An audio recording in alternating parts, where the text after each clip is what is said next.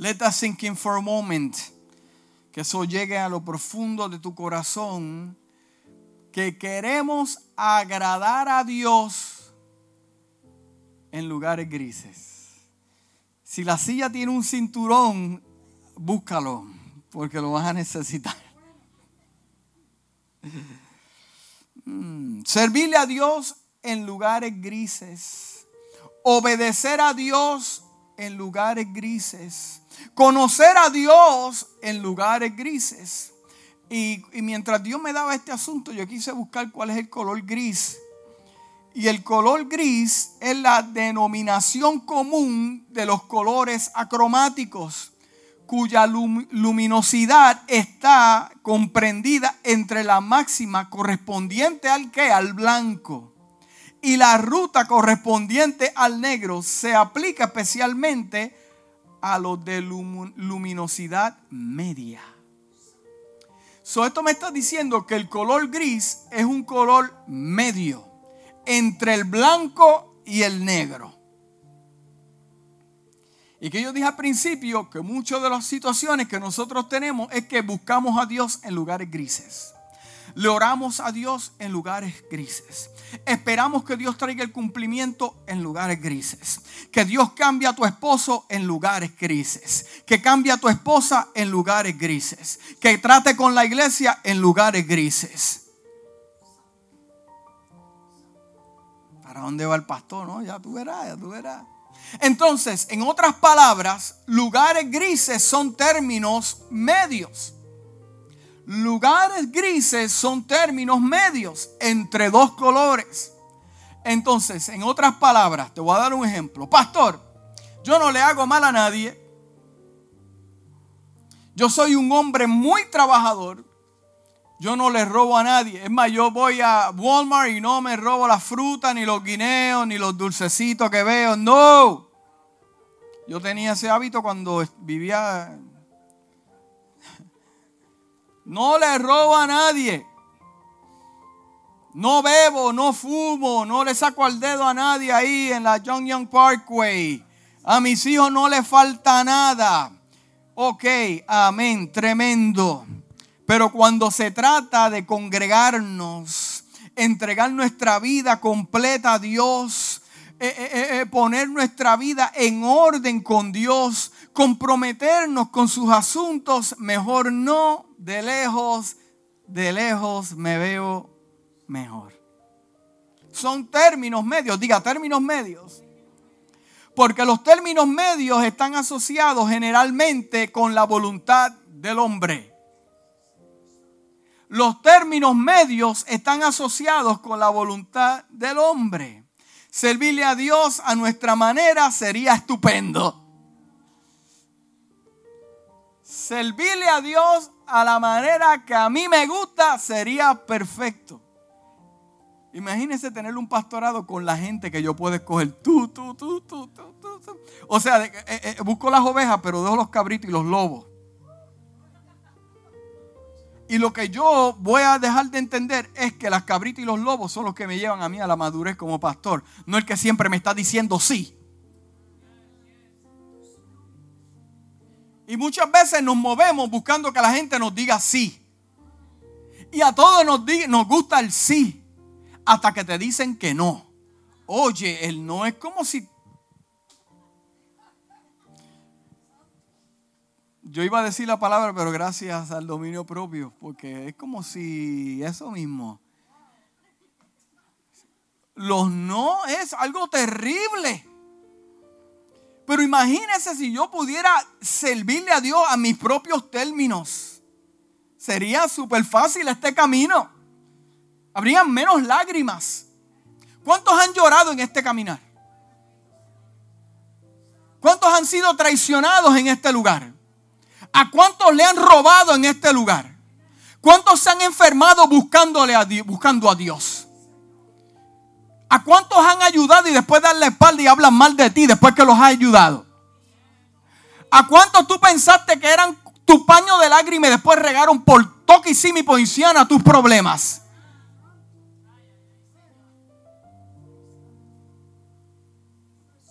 eso te ha llevado a ser el hombre y la mujer que eres hoy. Fuerte.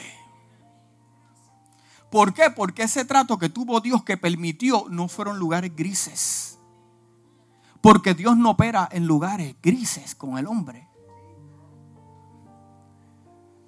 O sea, eh, eh, eh, servirle a Dios a mi conveniencia sería pues yo en una mesa Dios decirle a Dios, bueno, esta prueba me gusta, esta prueba no. no, no, no, no. Dame aquella calumnia porque aquella pues no es tan fuerte. Mejor dásela a la mano Isabel o, a, o, al otro, a, los aleluya de la casa. Dáselos a ellos porque aguantan más. Mm. Oye, qué fácil sería este caminar. ¿eh? Eh, eh, o, sea, esa lucha no me la des. No, no, esa que se me enferme un hijo.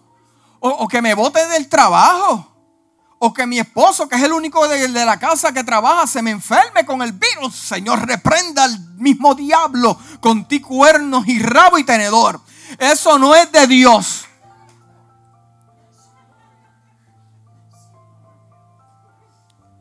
Mire esto, como dicen en mi tierra, esto sería tremendo mamey servirle a Dios como yo quiero. Le, podemos decir a Dios, no, no, no, esa iglesia sí, no, esa iglesia no. Mm. Ese ministerio sí, no, pero no me dejes este. Oye, ¿qué espérate, ya empecé a sudar aquí. Yo como que siento una unción diferente en esta mañana. Eh, eh, eh, escogemos al pastor si me cae bien. Si es gordito, flaquito, peludito. Bueno, no me gusta el pastor esto, no tiene muchas canas. No te equivoques con mi rostro. Don't get it twisted, brother. Te estoy escudriñando. Déjame decirle algo. Que, que Dios, Dios es el que escoge el pastor para nosotros. Dios es el que escoge el especialmente cuando te dice algo que no te gusta. Porque la palabra a mí me dice que Dios al que ama, me hubiera quedado en casa viendo. Dios escoge el pastor para ti. Pero hoy en día las ovejas, lo nuevo, 2.0, digital, la gente quiere coger al pastor. Pero ven acá, la pregunta es, ¿quién se supone que guía a quién? ¿Las ovejas al pastor o el pastor? Son lugares grises. El pastor te dice, mira, por aquí, esta es la misión, la visión. Dios le dio, el pastor no tiene culpa, fue Dios el que lo escogió. Si Dios lo llamó, no como otros que se llamaron ellos mismos. Pero si Dios lo llamó, te va a decir, mira por aquí, porque Dios le está hablando.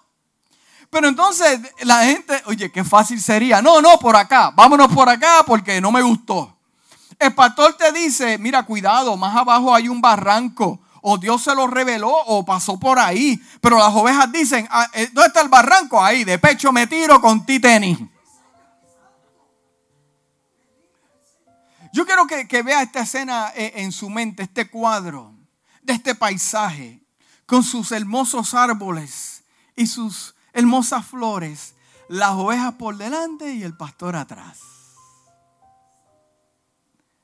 Lugares disfuncionales.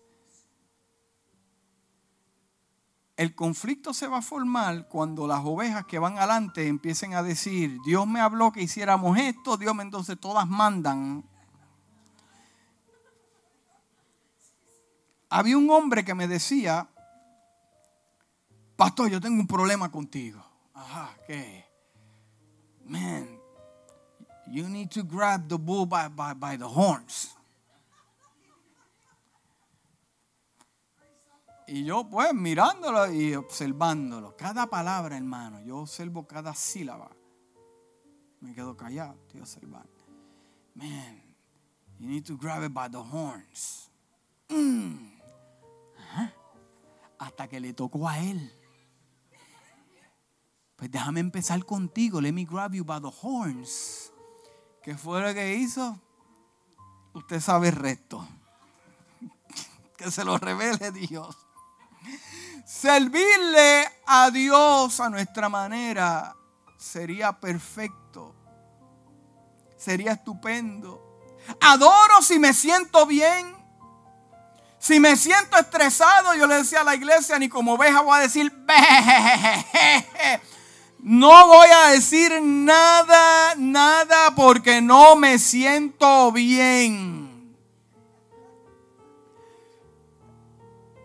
Ay, que Dios me mete en unos pleitos a mí. Eh, eh, eh, doy a Dios si me sobra dinero, porque, porque si me veo apretado este mes, no le voy a dar, no, no, porque lo mío es primero. Y después, si me da, si me da el dinero, le doy, oye, qué fácil sería. Pero lo que pasa es que Dios te está probando tu corazón. Oh, que diezme mi esposa, pero yo. Es que, es que son uno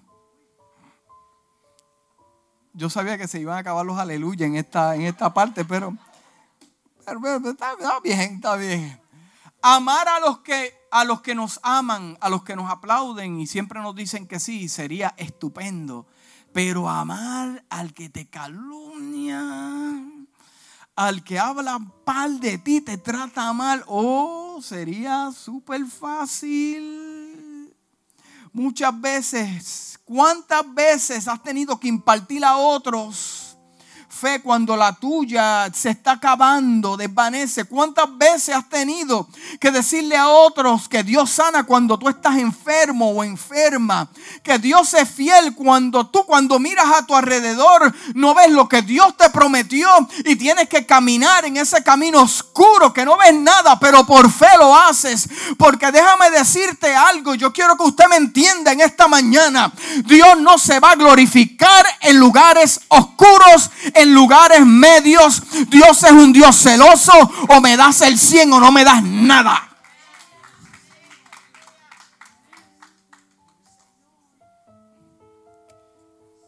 Dios no se glorifica en lugares grises.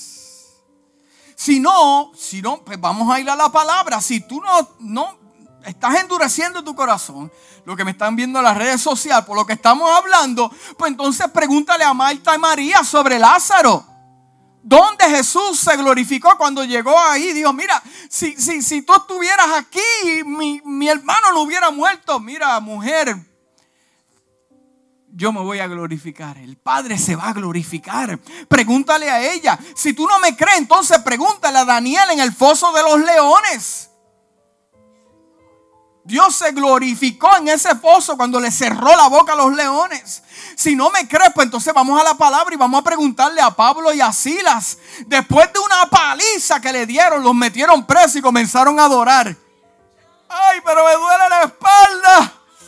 Pero adoraron, ok, déjame verte ahí, te llevaron un canto ahí, no, pero vamos a adorar. Después la cárcel se estremeció y los presos vieron que la gloria de Dios había caído en ese lugar, adorando a Dios.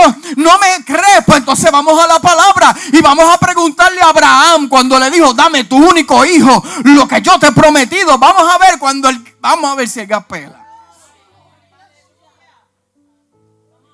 ¿Qué clase de evangelio le están enseñando a la gente hoy en día?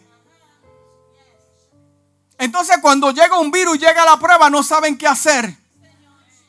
La palabra a mí me dice otra cosa, que Dios no se glorifica en lugares términos medios, o eres o no eres. Si no me crees, pues entonces vamos a la palabra y vamos a ver la vida de Esteban cuando lo estaban apedreando y miró al cielo y vio la gloria de Dios en el cielo. Estás viendo la gloria de Dios mientras te tiran piedra, mientras te tiran calumnia y mentira. Cuéntame, ¿has visto la gloria de Dios? Oh, yo siento a Dios en esta mañana. Aleluya. Si no, pregúntale a los tres hebreos cuando entraron en el fuego. Que había uno cuarto andando con él en el fuego cuando lo vieron. Uh, pero uno es semejante al Hijo de los dioses. El Dios se manifiesta contigo en el medio del fuego, no en lugares grises. No me trate de predicarme un evangelio que me trate de hacer cómodo. El evangelio no es cómodo, ni fue diseñado a favor de nadie. Fue diseñado a la voluntad perfecta de Hashem, el eterno Dios de Abraham, de Isaac y de Jacob. La gloria de Dios no la va. El más, escúchame, Dios te está aclarando en esta mañana. No vas a ver mi gloria en términos medios. Porque los términos medios están asociados generalmente con la voluntad del hombre. La zona de confort está también asociada con lugares grises, término medio, lo cómodo. Pero el libro de Apocalipsis, wow, yo siento a Dios bien fuerte en esta mañana. El libro de Apocalipsis, capítulo 3, versículo 16 dice, pero por cuanto eres tibio y no frío ni caliente, te vomitaré de mi boca. Dios no está de acuerdo con términos medios. O eres frío o eres caliente, pero tibio, vas a tener un problema. El Evangelio, ay, si el Evangelio fuera tan fácil. El Evangelio no es como Aupa que usted llega y le dice a su mesero, yo lo quiero medium well. Medium, medium. En los términos medios, en los términos grises, existe la inconsistencia. En los términos medios existe el doble ánimo. Y la palabra a mí me dice que el hombre y la mujer de doble ánimo son inconsistentes en todos sus caminos, en su casa, en su trabajo, en su iglesia, en su vida espiritual. La falta de dirección tendrás a estar en un término medio.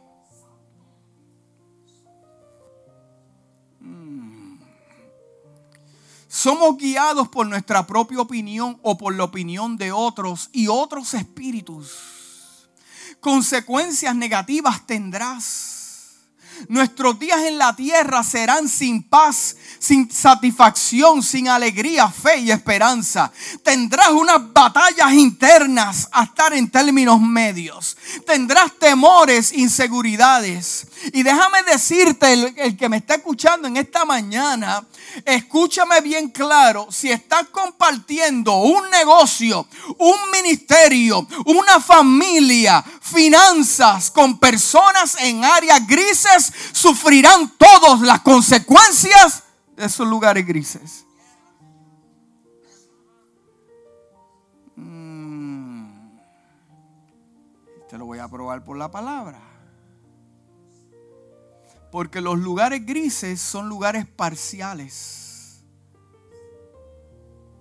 Puedes estar entre el medio de lo moral y lo inmoral y tú no decir nada ay, es que yo no me quiero buscar pleito con nadie.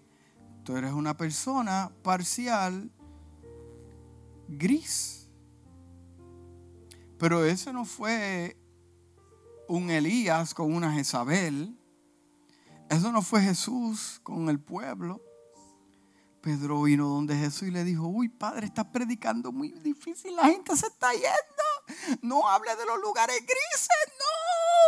Ni los términos, ni huevos don, ni no, mejor Chick-fil-A, algo suave, algo cómodo. No. Eh,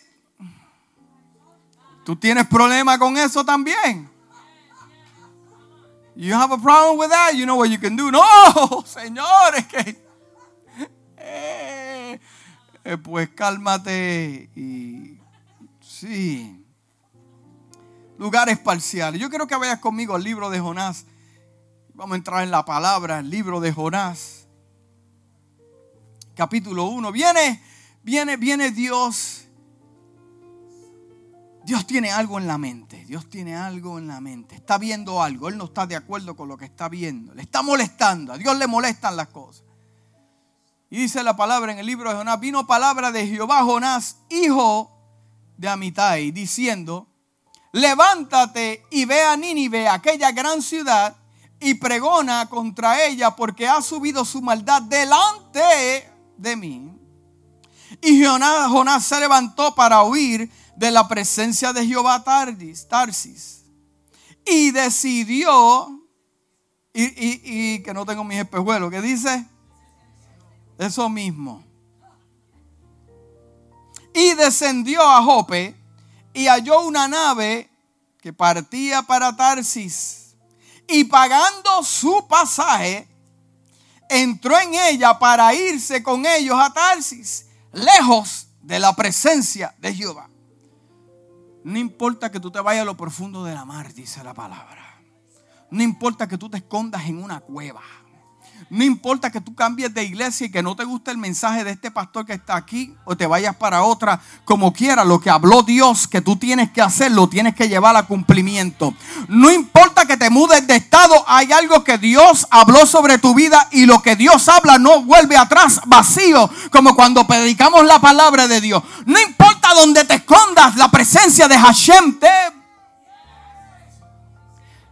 El episodio es el siguiente. Dios llama a Jonás, a su profeta, a su voz, al vidente. Yo tengo una misión que hay que cumplir. Tienes que hacer esto. Ve allá y dile lo siguiente. El profeta cogió sus asuntos, sus motetes, abrió su maleta. Oye, no dijo ni si sí ni si no. No dijo ni sí ni no. Eh,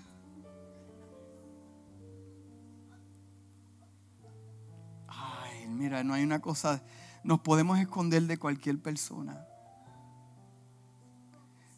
Podemos esconder nuestra vida detrás de un versículo bíblico a través de las redes sociales.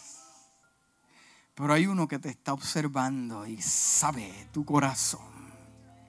Dice la Biblia que antes de que hables alguna palabra ya la sabe. Pues yo no estoy de acuerdo con su muleta y su asunto. Y tomó y me pagó su propio pasaje. No le importó la fila que está haciendo para comprar el boleto. Ay, este calor. Así como ahora en la Florida que está... No le importa que haga sol. No le interesa pagar su pasaje. Mire, la, Biblia no dice, pero acá yo pensando, mira, no le importó quién era ni, ni, el capitán de la barca, que si era blanco, negro, puertorriqueño, no le importó nada, nada.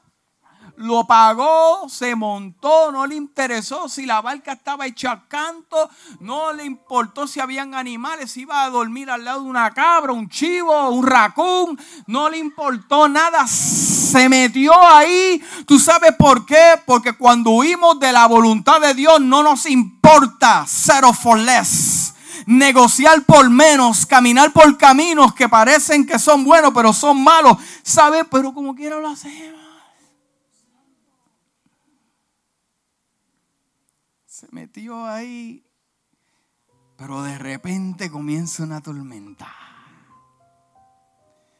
Y dice la palabra, tengo que cortar la historia, léalo en su casa. Y dice la palabra que de momento todos los que estaban ahí comenzaron a clamar a su, a su Dios personal. Ellos no, no era el mismo Dios. Y comenzaron a adorar. O sea, o sea, que también Jonás sabía que se estaba metiendo con gente que eran unos idólatras. Porque el que huye de la voluntad de Dios compromete sus valores, sus creencias y su experiencia con cualquier cosa. Y se metió ahí y comenzaron a adorar. Y Jonás dormido ahí, dormido, dormido. Y mientras le contaba el servicio de las 10 de la mañana, yo no lo tenía en mis notas, pero, pero me acuerdo cuando, cuando Jesús también estaba en una barca y estaba la tormenta, él sabía, él tiene control de todas las cosas. Y, semejante me trae eh, eh, a mi mente, el profeta también sabe, también sabe que Dios no lo va a dejar perecer en la barca porque hay una misión, pero cuando hay rebeldía en el corazón y tratas de provocar y retar a Dios, que se caiga el bote, yo sé que Él está ahí. Sí, pero lo que pasa es que tú estás viendo la tormenta, tú no estás viendo lo que está alrededor de la barca. Pero anyways, vienen los hombres y dicen, que hay un problema. Sí, porque la desobediencia como que huele huele. Cuando llega su hijo a la casa y usted, ¡ey! ¡ey! ¡Ey! ¿Dónde tú estabas? ¿En el cine? Mm, ¡ey! Sí.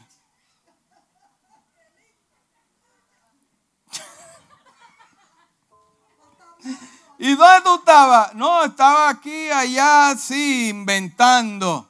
Sí, porque huele. Cuando hay algún se me iba a salir lo de. Sí, se la mancha de. Cuando hay un truco de eso, tú dices. Y los hombres lo miran y dicen: mm, aquí hay algo raro, este está durmiendo, este estará muerto. No, estaba muerto. ¿Sabe lo que está haciendo? Está muerto ahí. No, aquí hay algo. Ven acá, vamos a ver. Aquí hay algo malo aquí. Hay algo malo aquí.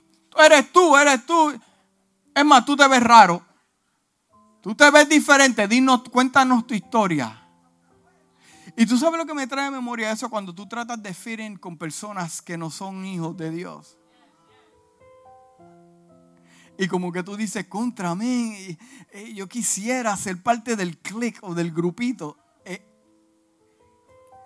no, no, es que se supone que no. Porque cuando, si tú vas a fit con Dios, no puedes fit con los hombres. Y hay algo raro ahí. El hombre, ah, eh, eh, bueno, habla, habla. Todo estaba tranquilo hasta que dijo, yo soy judío. ¡Ah! ¡Ah! Se nos cae la barca, se nos hunde, pero ¿qué tú has hecho? Cuéntanos. Bueno, yo soy eh, un vidente, un profeta de Dios y hablo Dios. Dios me habla, pero ¿qué tú has hecho? Tú has traído calamidad a nosotros. ¿Tú sabes por qué? Lo que te dije al principio, que cuando tú estás fuera de la voluntad de Dios, todos los que están alrededor se afectan. Puede haber un pastor definido en la iglesia, claro, en su misión, la visión que Dios le dio, no la que se inventó él, la que Dios le dio, pero una iglesia en lugares grises, ay, el pastor sufre la consecuencia de ese estancamiento, esa falta de movimiento. De la misma manera, cuando hay una iglesia definida, clara y comienza a demandar de Dios en la casa y el pastor no está claro, ay, sí, porque la iglesia no puede crecer más que el pastor ni el pastor más que la iglesia. Aquí hay algo raro. Sí, pues vamos a echar suerte. Dos nombres hay. Pero mientras se están echando los nombres, hay algo que se está formando ahí. algo alrededor. Y cuando meten la mano dicen,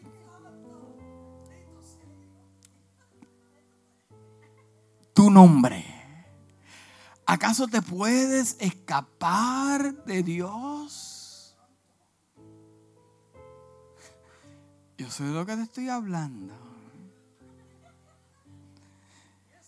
Para abajo, para afuera, lo echaron de la barca. Mientras tanto, el pez, gran pez, no fue un plan B, era un plan A. Estaba dando vueltas, sí, porque el problema es que muchos de nosotros, por más experiencia que hemos tenido negativa, no hemos aprendido. Y cuando nuestro corazón está duro y no lo queremos hacer, Dios nos lleva a profundidades de quebrantamiento. Profundidades de quebrantamiento. Y dice la palabra que el pez se lo tragó el gran pez y lo llevó a lo profundo. Déjeme aclararle algo teológico. Jonás murió en el vientre de gran pez. Jesús en el libro de Mateo lo usa como ejemplo, así como estuvo Jonás tres días, está hablando de muerte. Jesús, ¿por qué lo relacionó con eso? Porque iba a morir. Pero eh, si usted lee ciertas versiones, también en el original dice que él clamó desde las profundidades. Hay una versión que dice clamé desde el infierno. Hay otra versión que dice clamé donde donde habitan los muertos. Y Dios escuchó el clamor de Jonás. Por favor. Sí, porque en el vientre de pez está lleno de promesas. Si me sacas de esto, yo hago esto. Si tú me das esto, yo te hago esto. Mira, hermano, no se meta en pleitos con Dios. Porque la promesa que usted le hizo a Dios en el 1980, Él no se ha olvidado de ella y está esperando que la cumplas hasta el día de hoy. Él no se olvida de las promesas, de igual manera, Él no se olvida de lo que... Oye, porque es que somos tremendos. Le pedimos a Dios, cumple esto yo lo voy a ver. Y yo lo voy a ver. Y yo lo voy a ver. Y lo vamos a ver, mis hijos. Pero cuando Dios te dice, haz esto, tienes que moverte en esto. Ah, no me gusta eso. Ah, pues a mí tampoco, pues no la vas a ver. Ay, Dios mío, que mucho se complica el humano. Anyway, Jonás está clamando, sácame de aquí, sácame de aquí, no sé qué hacer. Y Dice la palabra que el gran pez fue y lo vomitó a la orilla y salió Jonás, se quitó la salga. Dice, ahora que vamos a hacer la voluntad de Dios. Ahora, ahora. Después que ha pasado tanto. Ahora vamos a predicar, ahora vamos a cantar, ahora voy a ofrendar, ahora voy a... Ahora sí, ahora, ahora, ahora lo voy a hacer. Y entró Jonás bien contento a la ciudad y dijo, en 40 días, si el pueblo no se arrepiente, Dios va a destruir ese lugar. Dios lo va a destruir. Y dice la palabra que cuando los habitantes de aquella tierra escucharon eso, dijeron, wow, aquí hay que hacer algo, todo el mundo en ayuno, todos, animales, pájaros, la gente, los niños, y vamos a arrepentirnos, a cambiar nuestra manera de pensar. Y dice la palabra que Dios escuchó el clamor y sanó su tierra.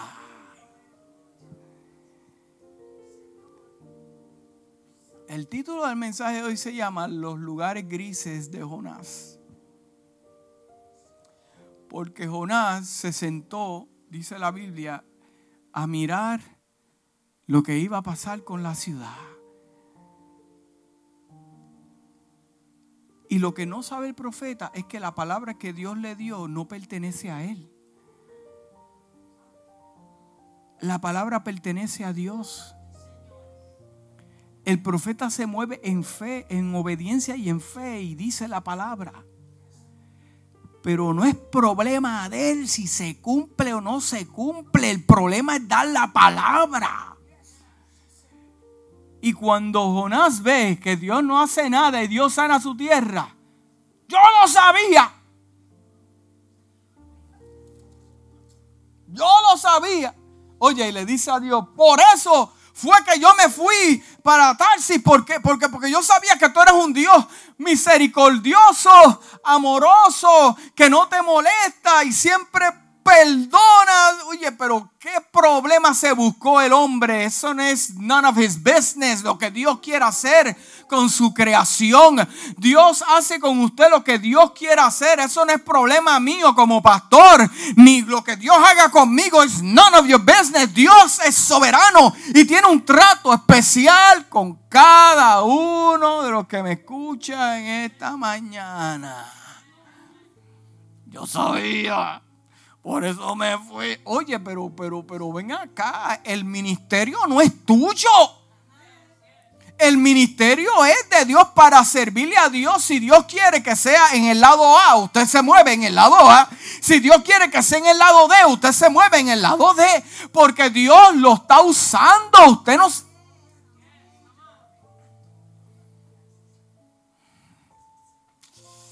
Pero Jonás se molestó en gran manera. Yo sabía que tú lo ibas a perdonar. Mm. Y que te arrepientes del mal, cambias tu manera de pensar. Ahora pues Jehová te ruego que me quites la vida. Oye, pero para tanto. Para tanto. Porque mejor me es la muerte que la vida. Y, y Jehová le dijo, ¿haces tú bien en enojarte tanto? ¿Por qué no te enojaste cuando te metiste en la barca con esos idólatras? ¿Por qué no te enojaste cuando te zumbaron del bote? Tú, eh, tú, es más, tú te fuiste voluntario, tírame del bote, no te molestó. Y ahora que te, te está molestando por algo que no es tu problema. It's none of your business. ¿Qué tú haces molestándote con eso? La barca se hubiera evitado el pleito con los idólatras se hubiera evitado, el gran pez se hubiera evitado, y ahora la muerte se hubiera evitado, y ahora vas a tener pleito conmigo por yo hacer lo que yo quiero hacer. Ay, papá, tú no escarmientas. No escarmientas. Y la Biblia dice eh, que, que Jonás dijo, mátame, mátame. Oye, mátame porque Dios tiene un trato lugares grises. Primero no haces la voluntad del que te llamó y ahora quieres hacer las cosas a tu manera. Nadie le tuerce el brazo. Escucha, Dios me revela algo en esta hora. No retes a Dios. Nadie le tuerce el brazo a Dios. Dice. Y salió Jonás de la ciudad y acampó hacia el oriente de la ciudad y se hizo allí una, una enramada y se sentó debajo de ella a la sombra hasta ver qué le acontecería a la ciudad. Preparó Jehová una calabacera, la cual creció sobre Jonás. Ay, qué tremendo. Para que hiciese sombra sobre su cabeza y le librase de su malestar. Y Jonás se alegró grandemente. Un carro nuevo no va a solucionar tus áreas grises. Una casa no va a solucionar tus lados grises. Cosas temporeras, materiales, no van a solucionar tus áreas grises. Escúchame bien. Te traerán alegría, pero en un momento y si Dios lo permitió, porque Dios te va a enseñar algo. Pero al venir el alba, el día siguiente, Dios preparó un gusano. Oye, los peces lo obedecen y los gusanos también y el hombre no.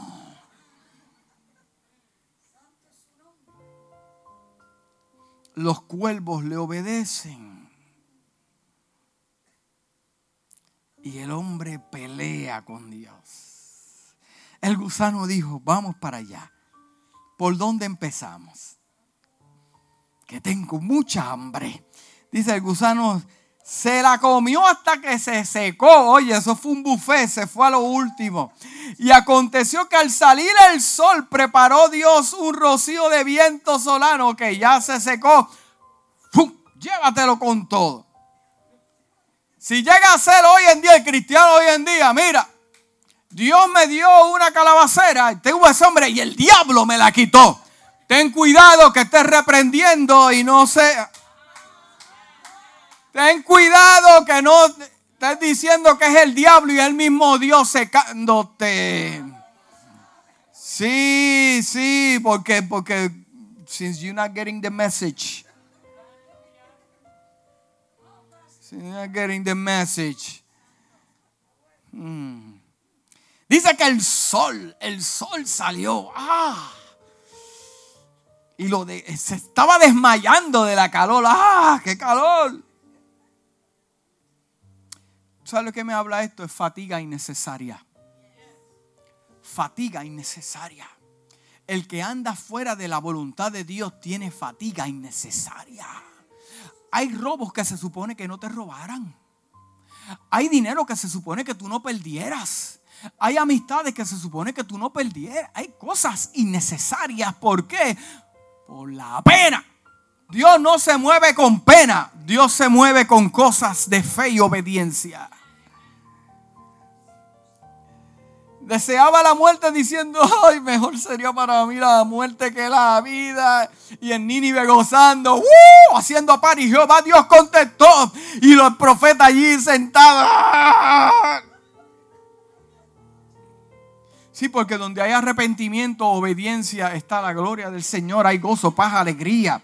Pero cuando estamos huyendo de la presencia de Dios, siempre hay una batalla eterna. El pastor no tiene la culpa, el líder no tiene la culpa, tu esposa no tiene la culpa, tu esposo, tu hijo no la tiene. No, la tenemos nosotros por eso mismo. Y se enojó en gran manera Jonás y vino Dios y le dijo, tanto te enojas por eso. Y le respondió, me enojo mucho hasta la muerte. Y dijo Jehová, ¿tuviste tu lástima con, de la calabacera en la cual tú no trabajaste? Tú la hiciste. Tú la creaste. Tú le diste permiso. No. Tú la sembraste, pusiste semilla. No, te la di yo ni tú le hiciste crecer en un espacio de una noche, nació. Wow. Y en espacio de otra noche pereció. Y no tendré yo piedad de Nínive, aquella gran ciudad donde hay más de 120 mil personas que no saben discernir entre su mano derecha y su mano izquierda y muchos animales. ¿Quién eres tú para tomar una actitud que no te corresponde? ¿Por qué mejor no te preocupas en hacer mi voluntad y olvidarte de lo que yo hago con la gente, lo que hago con Pedro, Jacinto? Los conflictos de Jonás, problemas que no tenía que pasar. Pero por habitar nosotros, quererlo, mire hermano, no hay shortcuts. En este caminar no hay shortcuts. No hay atajos, o somos o no somos, o hacemos o no hacemos. There's no shortcut. Perdona que te lo diga. Yo no estoy, si, si, tú estás de acuerdo con el mensaje bonito, próspero, aleluya, prosperidad. Déjame decirte que cuando venga lo que venga para este mundo,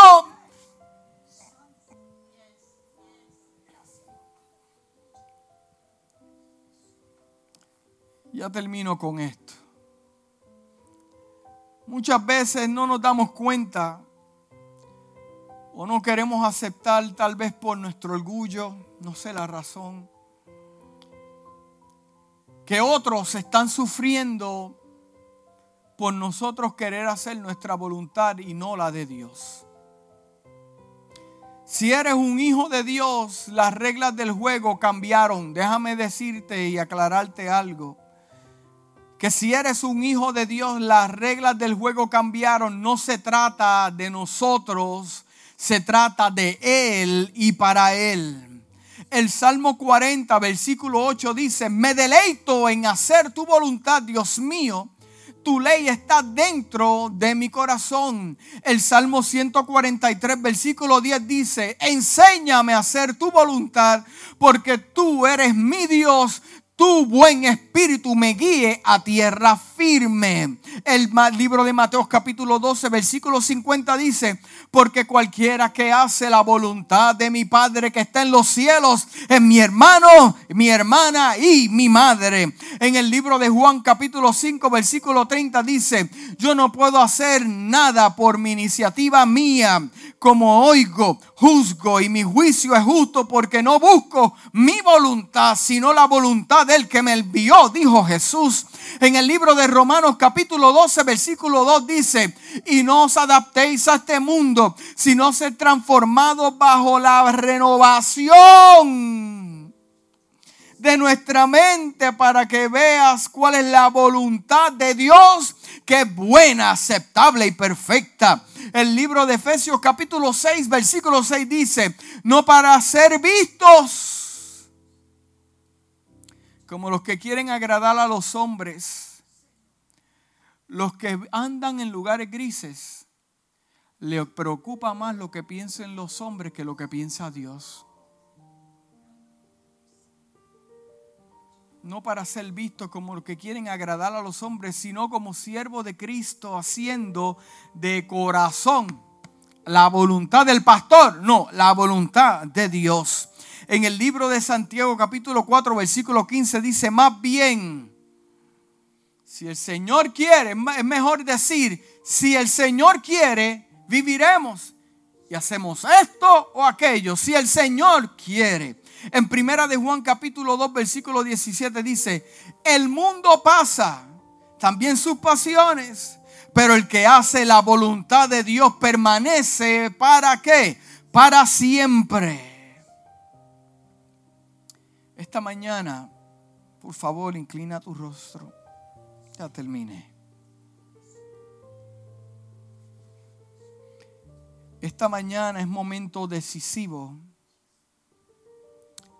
para ciertas personas que me están escuchando a través de las redes sociales. O tal vez, no sé, estás aquí. Pero algo estoy seguro que Dios te trajo aquí porque tenías que escuchar esto. Dios te está aclarando y te está diciendo. Y sí, Dios te está hablando. Y sí, Dios te está hablando necesitamos escoger una vez y por todas. Dios te quiere hacer descansar. Muchos años no has podido ver lo que quieres ver. Tu alma no descansa. No tienes paz. Te preguntas trabajo y trabajo y no veo nada.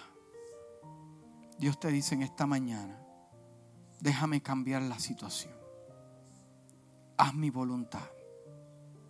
Hay cosas que van a llegar a tu vida que tú ni te imaginaste que iban a llegar. Cosas que cosecharás que nunca las sembraste. Dios te quiere dar un nuevo comienzo y un descanso. La voluntad de Dios es buena. Es lo mejor que podrías hacer para tu vida y los tuyos. No contiendas más con Dios. No le sigas preguntando a Dios. Él no te va a contestar. Él está esperando que hagas su voluntad y en el camino tus preguntas te darán las respuestas. Escúchame bien. Dios no te quiere robar nada. Al contrario, Él quiere darte cosas maravillosas que no pagaste el precio por ellas. Padre, te amamos en esta mañana. Gracias por el privilegio de predicar tu palabra. El privilegio de hablar las cosas hermosas de las escrituras. Gracias porque esas historias tienen poder para transformar nuestro sur a un norte. Gracias Dios que en tu misericordia sigues tratando con nosotros en la barca que nosotros escogemos pensando que es la mejor. Te pedimos Dios que trates con nuestra vida, nuestra familia, trata con nuestra mente. Padre, te pido que te les reveles a los que me están escuchando en esta mañana que a tu manera es mejor. Que no invertamos ni un mes ni un año más haciendo nuestra voluntad, porque no funciona. Yo me cansé de hacer mi voluntad y no funcionaba nada. Sentía vacío, no sabía qué hacer, sin fe, sin esperanza.